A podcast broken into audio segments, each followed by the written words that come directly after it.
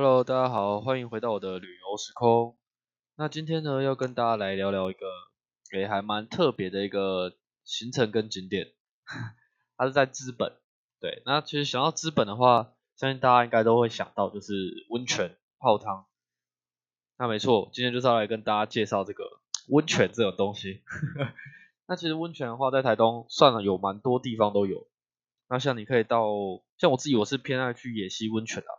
那野溪温泉的话是在红叶。那这个之后有机会会再跟大家做介绍啊，不是有机会，是我一定会跟大家做介绍，因为那边真的太漂亮，而且很特别哦。所以如果得过几集吧，我会再跟大家做分享。那边我会再独立开一集来跟大家聊那个野溪温泉。对，那今天要跟大家聊的是在资本的一个温泉。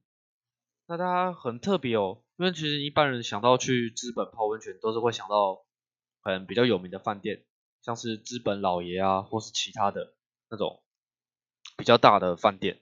那我的话，也跟大家比较不一样，是因为我比较没有，就我不想花太多的钱。对，那在于我不想花那么多钱的情况下呢，就只能找找一些比较比较便宜的地方去泡汤。对，那今天在我这个地方，诶。也算是在地人带路啦。如果不是那个在地人带路，其实我也不会找到这个地方，很酷哦。它是在一间庙的后面。对，那一开始一开始我是先听那个那个朋友讲，他就跟我说，哎，这个温泉啊是在一间庙后面，然后他觉得蛮特别的，问我有没有兴趣想去看看。那一开始其实我想到在庙后面，我是联想到以前那种看那个日本的卡通啊。因为我很喜欢看那个乌龙派出所，我就会想到，哎，是不是那种在一间庙后面，然后他用竹子围了一圈那种温泉，然后说，哎呦，好有日式的感觉，感觉很不错哦。所以其实当下没有想太多，我马上就同意了。对，然后他加上他会跟我说，哎，你知道那个温泉的话，其实不用什么花太多钱，它就是有一个油箱，就是那种香油的那个桶。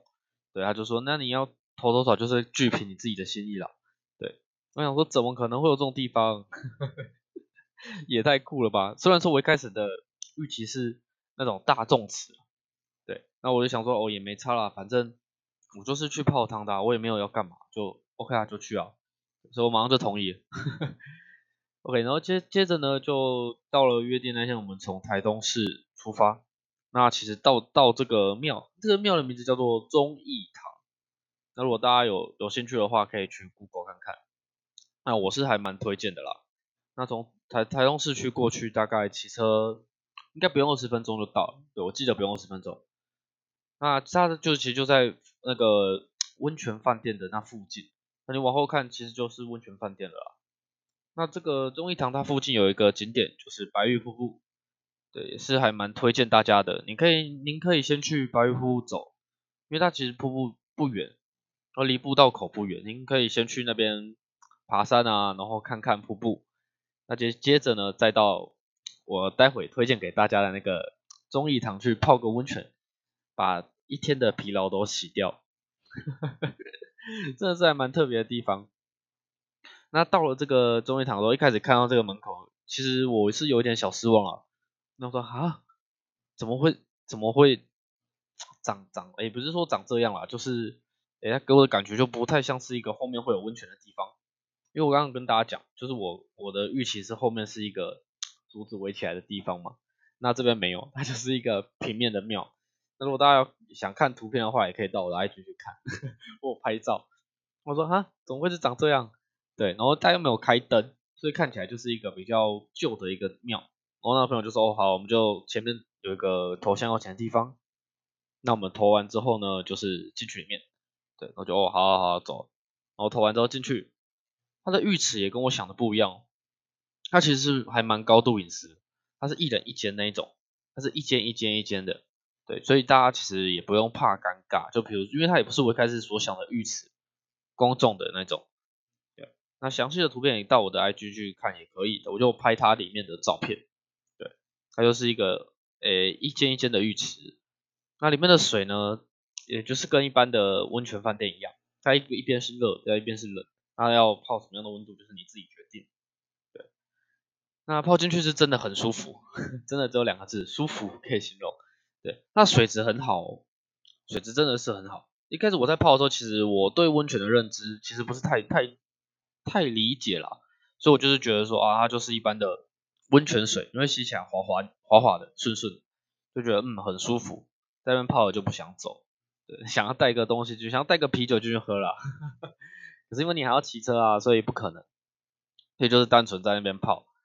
然后如果我觉得你可以约个两个朋友啊，或一个朋友去那边泡泡汤，聊聊天，其实是非常舒服的一件事。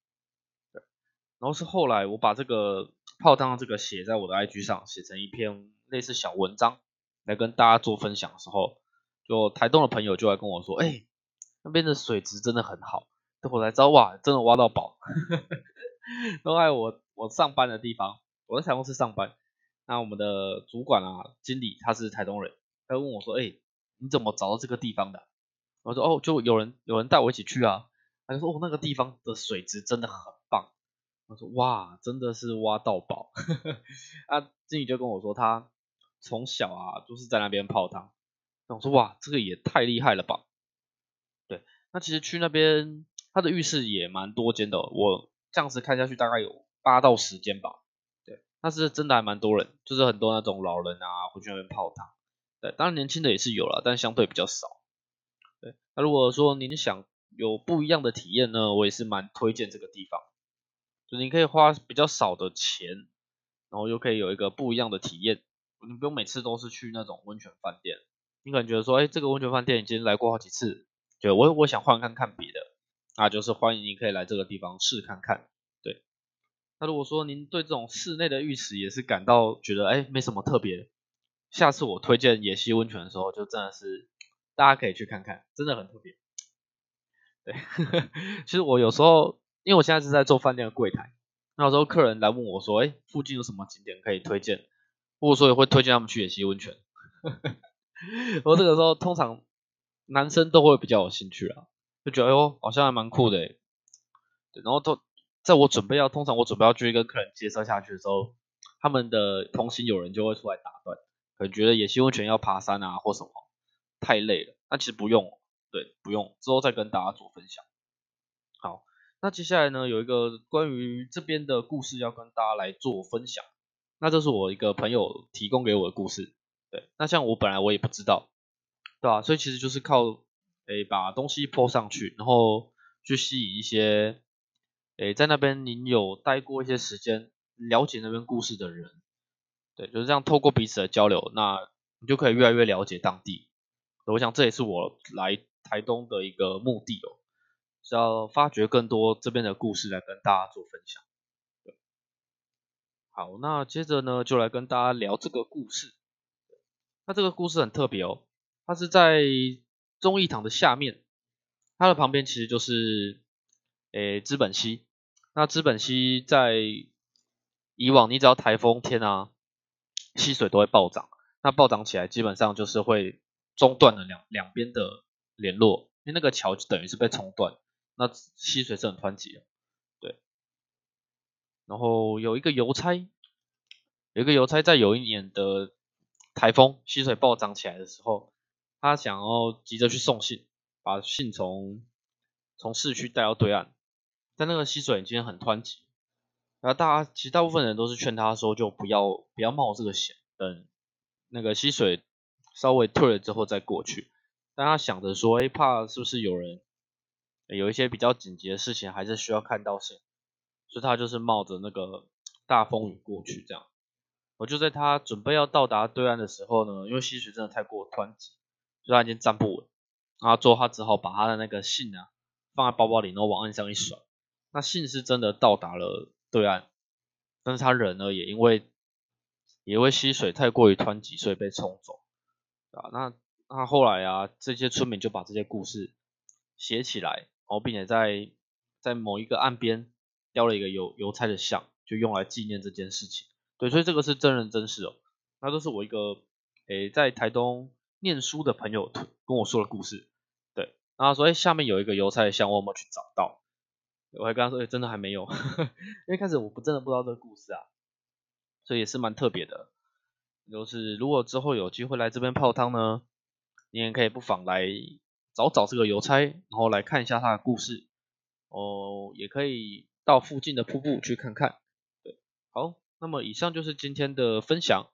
那么喜欢的朋友呢，再麻烦您做分享，然后继续收听，继续支持我们的频道。那我们下次见喽，拜拜。